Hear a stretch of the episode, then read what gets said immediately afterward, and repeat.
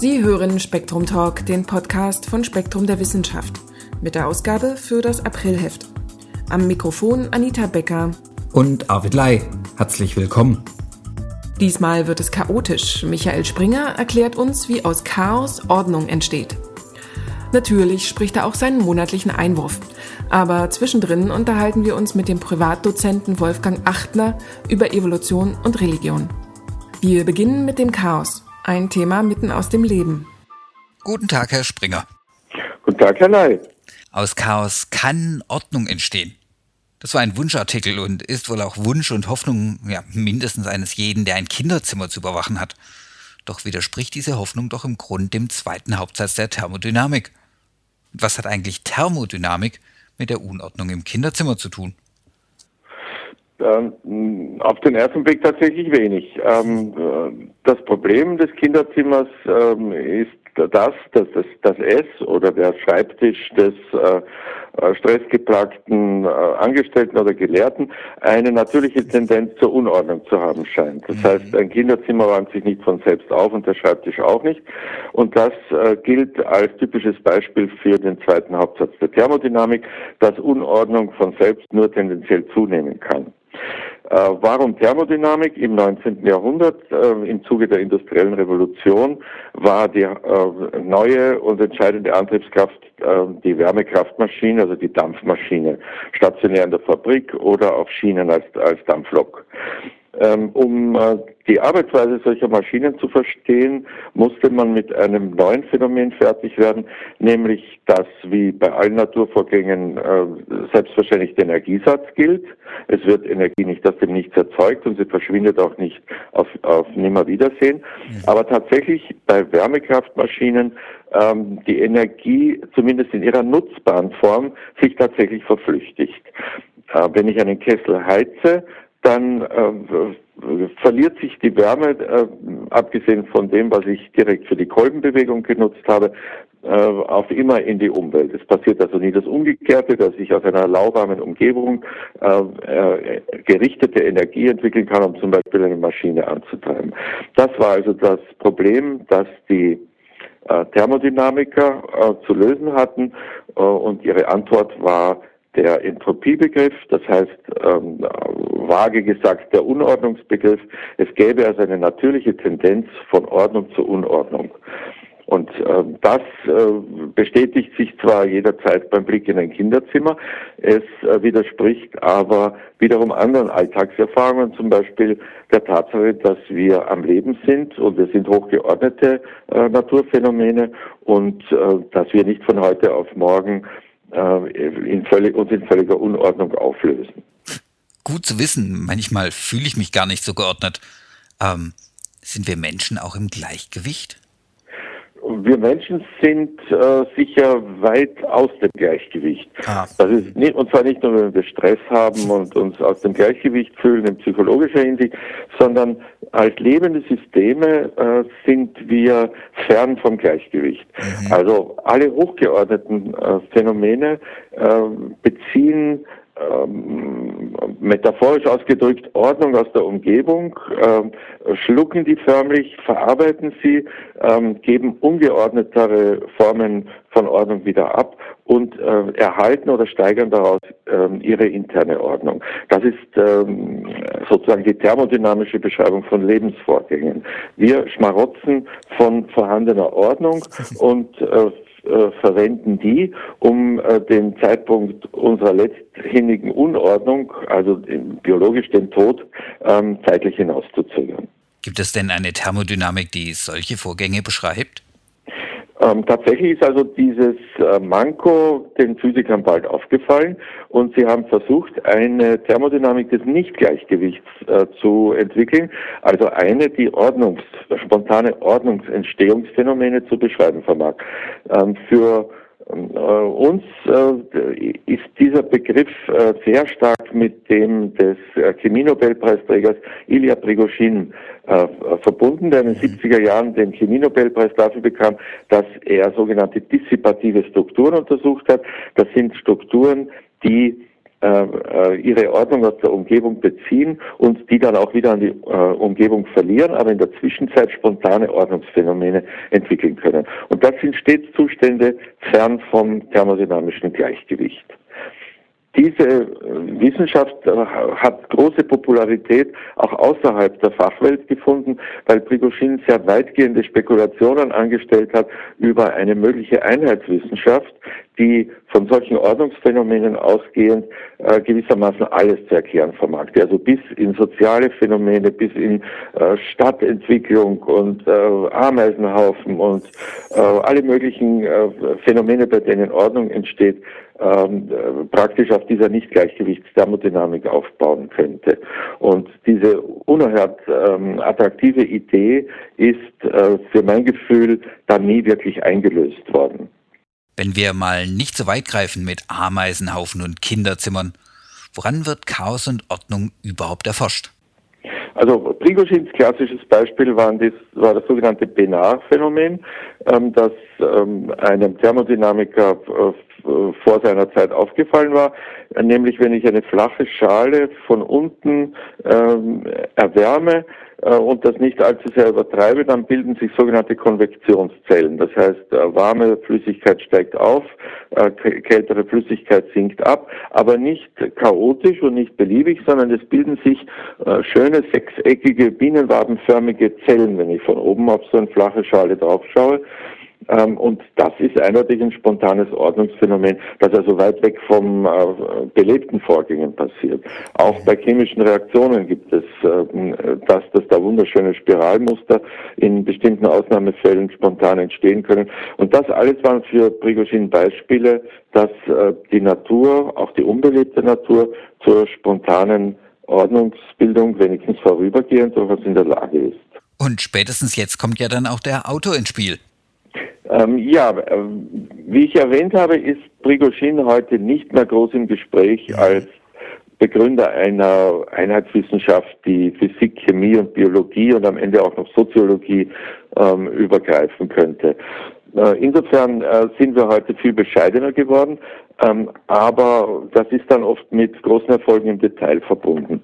Im äh, Spektrum der Wissenschaft erscheint ein Artikel des ähm, in Barcelona ansässigen Thermodynamikers Miguel Rubi, ähm, der das Problem der Ordnungsentstehung aus Unordnung anhand äh, sogenannter molekularer Maschinen untersucht. Das sind also sehr kleine Ordnungsvorgänge, mikroskopisch kleine, die beispielsweise in Zellmembranen stattfinden, wo ähm, das Leben animistisch ausgedrückt bestrebt ist, ähm, Ordnung zu schaffen, indem es aus der Umgebung bestimmte Makromoleküle in die Zelle hineinschafft, andere aus der Zelle herausschafft und äh, diese gezielten Vorgänge sollen in einer bestimmten Richtung ablaufen und das ist oft nicht die thermodynamisch äh, von selbst bevorzugte. Mhm. Das heißt, die Zelle äh, schafft künstliche Ungleichgewichte, um Transportvorgänge in äh, der dem Leben förderlichen Richtung äh, äh, voranzubringen. Damit ergibt sich auch ein neuer Blick auf die zwangsläufige Entropie. Sehe ich das richtig? Ähm, dieser Blick ist ein bisschen bescheidener, als er noch bei Prigozhin war. Er ist aber auch konkreter. Das heißt, äh, es ändert sich leider Gottes, kann man sagen, nichts an der grundsätzlichen Aussage des zweiten Hauptsatzes. Die Unordnung nimmt tendenziell zu. Im Großen und Ganzen äh, wird die Unordnung größer. Ähm, aber es gibt äh, sozusagen kleine Ausnahmen. Und diese Ausnahmen sind eben ein bisschen kleiner, als Prigozhin gehofft hatte. Äh, sie spielen sich vor allem im sogenannten mesoskopischen Bereich, also zwischen der Mikroskopie im, im, sagen wir mal, quantenphysikalischen Sinn und der klassischen Makroskopie ab. Also dort, wo Lebensphänomene, äh, biomolekulare Vorgänge äh, ihre Domäne haben. Und Ruby hat genau solche Phänomene untersucht, also beispielsweise das Falten von äh, Proteinmolekülen, Transportphänomene in Zellen äh, und so weiter, also aus dem biologischen Bereich stammende Vorgänge und hat, äh, konnte zeigen, dass dort äh, dem zweiten Hauptsatz ein Schnippchen geschlagen wird äh, und dass vorübergehend es dem Leben gelingt, äh, sich auf, auf Kosten der umgebenden Unordnung äh, am Leben zu erhalten. Damit wären wir dann auch wieder beim Kinderzimmer. Ja, äh, so ein, ein kleines Kind, um äh, auch wieder bescheiden und klein zu sein, ein kleines Kind ist ein äh, heroisches Beispiel dafür, wie in einem See von Unordnung, sprich im Kinderzimmer, ein äh, hochgradiges Ordnungsphänomen, also das Heranwachsen eines Menschen, äh, äh, gelingt. Denn äh, alles, was da in einem Kinderzimmer herumliegt, dieser Abfall eines pädagogischen Prozesses, ist ja wie gesagt nur der Abfall. Das heißt, im Zentrum dieses äh, Kinderzimmers wächst ein hochorganisiertes äh, Lebewesen, das wir dann irgendwann als Erwachsenen, als verantwortlichen Menschen unter uns begrüßen, heran. Also ähm, ja und, aber das lassen wir jetzt einfach mal so stehen. Herr Springer, vielen Dank für jetzt. Wir hören Sie gleich nochmal und da geht es dann wieder um Kinder, wo Sie dann auch, wie ich finde, ein kleines Gegenbeispiel anbringen werden. Ja, es gibt für alles ein Gegenbeispiel. Das Aprilheft titelt mit der Schnittstelle zwischen Gehirn und Computer. Ein Thema, bei dem die Gegenwart die Science Fiction langsam einholt. Weiter geht es um die Mathematik der Strömung, die Ethik des Klimawandels, Killerwürmer und die Neurobiologie des Vertrauens. Im vierten Teil unserer Evolutionsreihe geht es um die Religion und Evolution. Darüber und über ein Essay von Pascal Boyer spricht Arvid Lai nun mit Wolfgang Achtner. Herr Achtner, schön, dass Sie Zeit für uns haben. Guten Tag, ich begrüße Sie auch ganz herzlich. Religion und Wissenschaft haben nicht gerade das bestmögliche Verhältnis. Und trotzdem erforscht die eine zunehmend die andere. Kann das funktionieren? Es kann funktionieren, wenn auf beiden Seiten eine Hörbereitschaft und eine echte Dialogbereitschaft vorhanden ist. Das setzt wirklich äh, voraus, dass sowohl von religiöser Seite oder theologischer Seite man auf empirische Forschung einlässt, was in der Tradition so nicht vorgegeben ist. Das ist sozusagen ein neuer methodischer Zugang.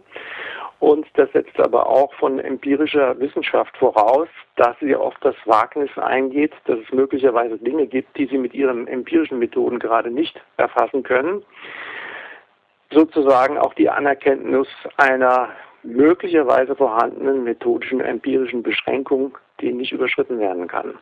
Wenn diese beiden Voraussetzungen von beiden Seiten vorhanden sind, denke ich, kann das ein sehr fruchtbares, für beide Seiten auch sehr gewinnbringendes Unterfangen werden.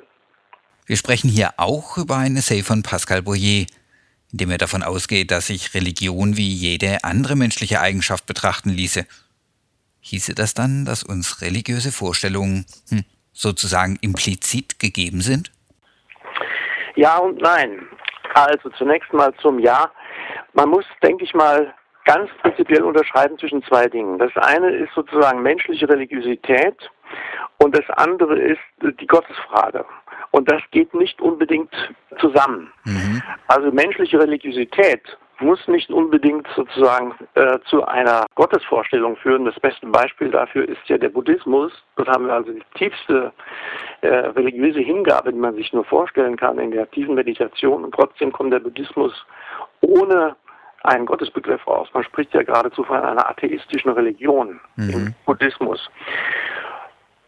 Das kann man aber jetzt noch weiter ausfächern nach bestimmten Merkmalen, die menschliche Religiosität im Allgemeinen vielleicht sogar bei allen Menschen gemein ist.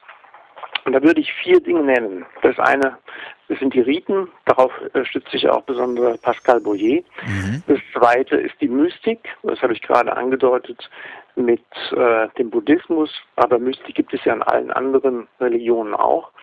Das ist in gewissem Sinne das mythische Denken, was in vielen Religionen vorkommt. Von einigen wird es auch bekämpft, wie zum Beispiel in der jüdisch-christlichen Tradition. Und das ist die Ethik. Also das sind vier Bereiche, die praktisch universal in fast allen Religionen vorhanden sind. Und von daher äh, ist die Frage sehr berechtigt, was ist sozusagen das, was der Mensch von sich aus möglicherweise entstanden im Laufe der Evolution aufgrund bestimmter Herausforderungen, ähm, was bringt der Mensch von Natur aus an Religiosität mit? Das kann man empirisch erforschen. Völlig mhm. unabhängig davon ist die Frage, was ist sozusagen der äh, transzendente religiöse Kontext, also die Frage nach einem Gott. Mhm. Und ich denke, das ist gerade auch das Spannende bei dieser jetzt ansetzenden empirischen Religionsforschung auf äh, neurowissenschaftlicher Grundlage und Verhaltenspsychologie und Kognitionspsychologie, dass sie möglicherweise helfen kann, genau diese Differenz zwischen menschlicher Religiosität und ihren verschiedenen Formen der Ausprägung und ähm, der transzendenten Wirklichkeit Gottes näher zu fassen. Also sozusagen, was als Gewinn herauskommen könnte. Deswegen interessiere ich mich auch als christlicher Theologe dafür, sozusagen das Transzendente und Immanente genauer gegeneinander abgrenzen zu können. Nun vermutet Boyer ja auch unsere grundlegende soziale Ausrichtung als wirksam, also sogar ähm, sozial über die physische Existenz hinaus. Wie sehen Sie das? Also ich würde Folgendes sagen. Ich denke, dass man in vielen Religionen diesen Mechanismus, äh, den Boyer aufzeigt, also dieses Stichwort teure Signale, dass man das, das in der Tat äh, identifizieren kann. Und auch in der Praxis, beispielsweise in der Kirche, spielt das sicherlich eine Rolle. Also als ehemaliger Gemeindepfarrer äh, ist die Konfirmation zum Beispiel ein solches Ritual. Man investiert eine Zeit äh, eines Jahres, um am Konfirmandenunterricht teilzunehmen, um dann die schönen Geschenke zu bekommen. ähm, ich würde, wenn man aber die Sache etwas tiefer durchdenkt und ähm, ähm, nach substanziellen Dingen Ausschau hält, dann würde ich aus der christlichen Tradition sagen, das ist in der Praxis sicherlich ein wichtiger Aspekt äh, und in vielen anderen Religionen auch. Es gibt allerdings eine Ausnahme, auch hier wieder sozusagen der biblische Bezug, wenn wir uns das Verhalten äh, von Jesus von Nazareth anschauen und seine Art und Weise, wie er auf Menschen zugegangen ist, wie er versucht hat, Gemeinschaft zu bilden innerhalb seines Jüngerkreises und so, dann werden wir mit einer solchen Theorie nicht sehr weit kommen. Denn Jesus hat zu keinem seiner Anhänger gesagt, du musst jetzt erstmal dieses und jenes Ritual vollziehen, ähm, um dann ja sozusagen mein Jünger werden zu können, sondern es galt immer in seinem Verhalten sozusagen das Vorbehaltlose. Das heißt also keine Vorbedingung durch ein Ritual mhm. äh, angenommen sein, aufgenommen sein in diese neue menschliche Gemeinschaft, die er durch sein Wirken auf unserer, ja, in unserer Menschheit äh, beginnen wollte. Also insofern würde ich sagen, äh, Rituale in diesem Sinne, in der Praxis, auch in der kirchlichen Praxis ja, in vielen Religionen ja, aber in Bezug jetzt auf diese spezielle Ausrichtung ähm, Jesus von Nazareth würde ich sagen, nur mit sehr eingeschränkter Wirksamkeit. Darauf weist ja auch Boyer in seinem Essay hin, dass nicht alle Rituale zwangsläufig religiös sind. Genau. Ähm also zu den Ritualen vielleicht noch ein Wort. Mhm. Ich denke, das ist ein sehr interessanter Gesichtspunkt, weil die Rituale entwicklungsgeschichtlich uns ja auch mit dem Tierreich verknüpfen. Also die, vieles tierische Verhalten ist ja hochgradig ritualisiert. Und was ich besonders faszinierend bei Boyer finde in seiner Arbeit über Rituale, ist, äh, dass er eben diesen Konnex herstellt über die Neurowissenschaft und sozusagen die neurowissenschaftliche Kodierung ritualisierten Verhalten und damit diesen Link zum Tierreich noch verständlicher macht mhm. und ähm, aufzeigen kann, dass offensichtlich bestimmtes ritualisiertes Verhalten äh, dann eben auch evolutionär wirksam geworden ist. Kommen wir nochmal zurück auf den sozialen Aspekt. Wer nun die gleichen Rituale pflegt und demselben Gott huldigt, dem ist vermutlich auch eher zu trauen, also innerhalb der Gemeinschaft. Das klingt so modern, aber in Ihrem eigenen Artikel zu Evolution und Religion im aktuellen Heft besprechen Sie einen Schwaben als frühen Denker dieses Gedankens. Ja, das ist also eine äh, wissenschaftsgeschichtliche interessante Sache und auch eine gewisse Kuriosität. äh, Gustav Jäger ist der Erste gewesen, der diese Art von Übertragung evolutionären Denkens auf Religion eingeführt hat. Und zwar interessanterweise 1868, drei Jahre bevor Darwin selbst sein zweites großes Werk geschrieben hat, The Descent of Man. Also er war äußerst innovativ, dieser Gustav Jäger, und hat einen neuen konzeptionellen Rahmen angedacht, der äh, Darwins Theorie praktisch erweitert hätte, wenn er damals weitere Anhänger gefunden hätte. Ähm, und das ist natürlich auch methodisch und äh, empirisch gesehen ein neuer Horizont, den er aufgerissen hat. Er ist mit seiner Schrift damals äh, nicht durchgedrungen. Und heute, erst 150 Jahre später, fangen die Evolutionstheoretiker an, diesen Ansatz natürlich sehr empirisch und methodisch sehr viel differenzierter auszuführen. Also insofern war in diesem Falle das Ländle wie, wie auch sehr innovativ. Wir können alles, außer Hochdeutsch. Ja. also, wollten wir jetzt hier summieren, dass Religion vorteilhaft ist, ähm, um hier mal entsprechend teleologisch zu bleiben, würden Sie sagen, dass die Evolution Religion geplant hat? Also vielleicht besser, dass sie eine Adaption ist oder ist sie eher nur ein Nebenprodukt des menschlichen Geistes? Also zunächst mal, ähm, ich denke, es ist eine Teilwahrheit, wenn man sagt, dass die, Evolu dass die Religion in evolutionärer Hinsicht äh, vorteilhaft sein kann. Mhm. Ich, sag, ich würde nicht behaupten, dass alle Formen von Religiosität evolutionstheoretisch vorteilhaft sind. Und zwar aus dem äh, einfachen Grunde heraus, weil es bestimmte Formen von Religion gibt, die das Leben als solche ja, ich möchte was sagen, negieren. Also die tiefen Einsichten des Buddhismus beispielsweise in die absolute Leidhaftigkeit des Lebens führt ja dazu, dass sozusagen das Leben durch die Religion. Das hat äh, Konsequenzen bis dahingehend, dass beispielsweise im Buddhismus, das habe ich von Michael Blume erfahren, äh, kaum Kindergärten geplant werden.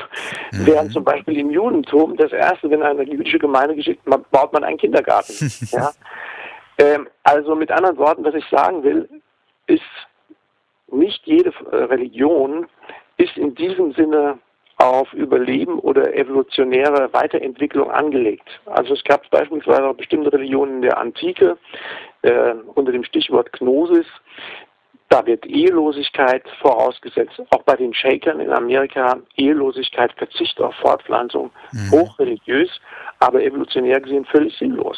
Sind ja auch ausgestorben, diese, mhm. ja. diese Religionsformen. Also Religion per se ist nicht, un kann, muss aber nicht evolutionär äh, vorteilhaft sein. Und ich denke, hier ist auch noch ein Bereich empirischer Forschung, äh, der sich hier eröffnet, genau herauszufinden, welche Faktoren es sind, sind es denn eigentlich bei Religion, die gegebenenfalls positiv evolutionär wirken und welche sind es nicht.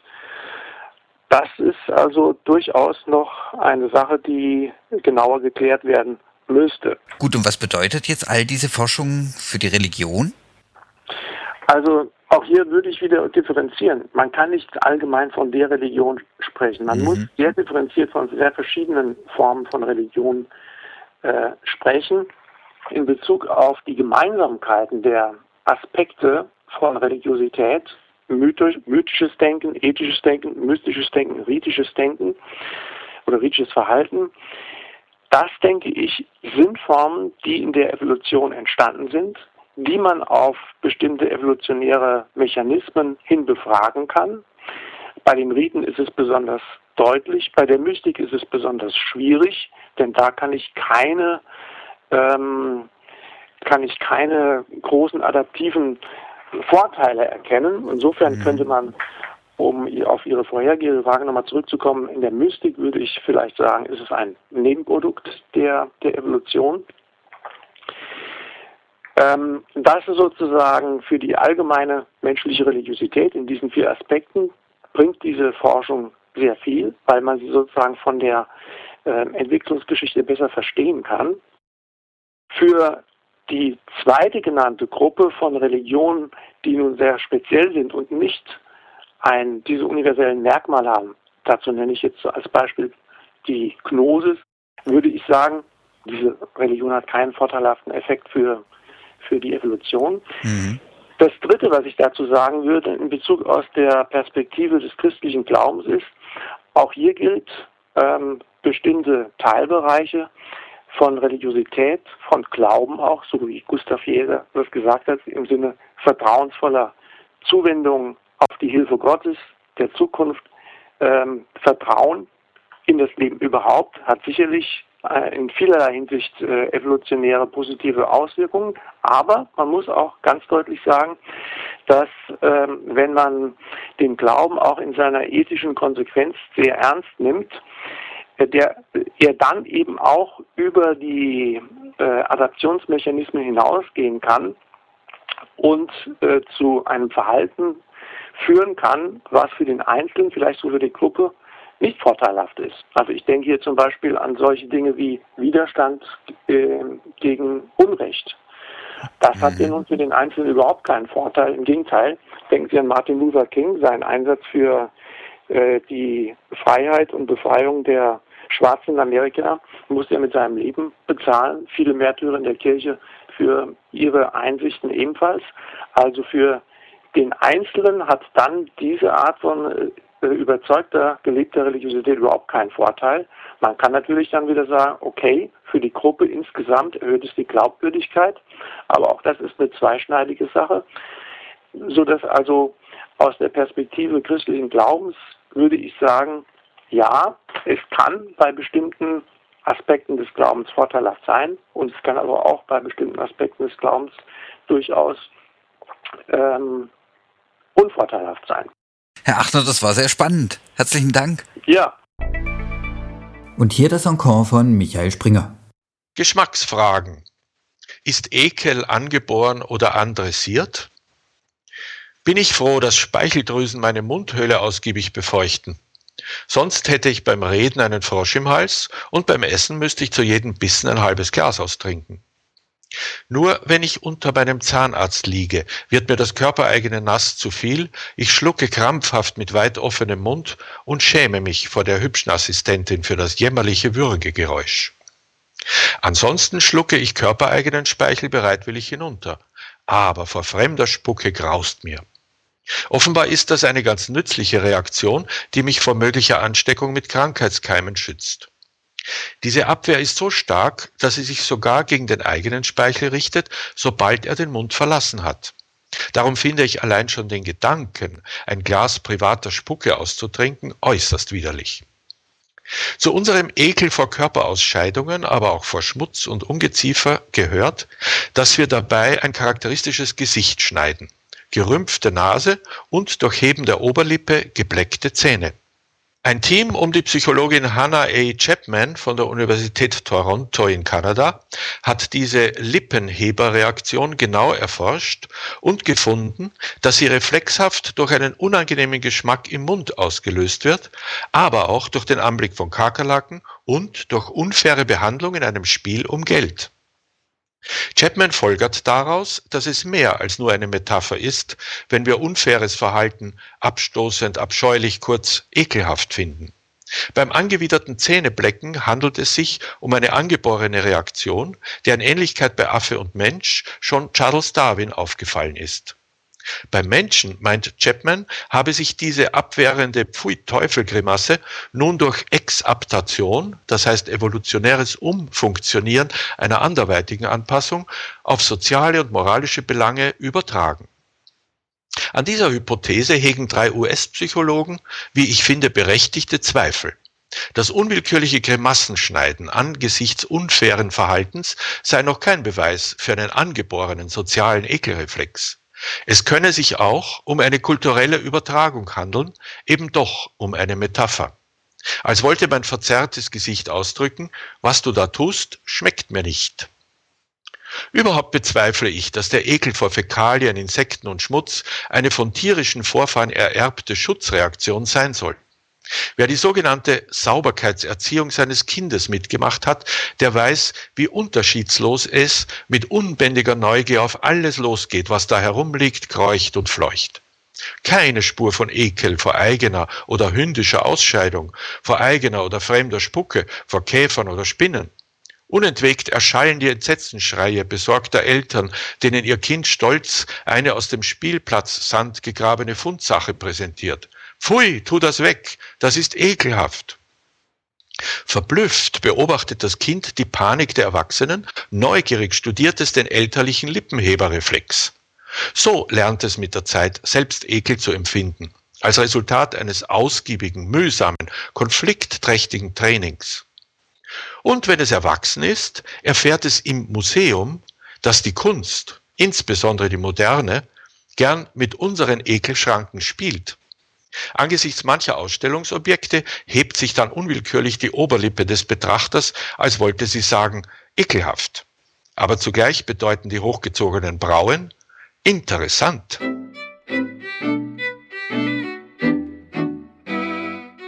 Soweit Spektrum Talk 69.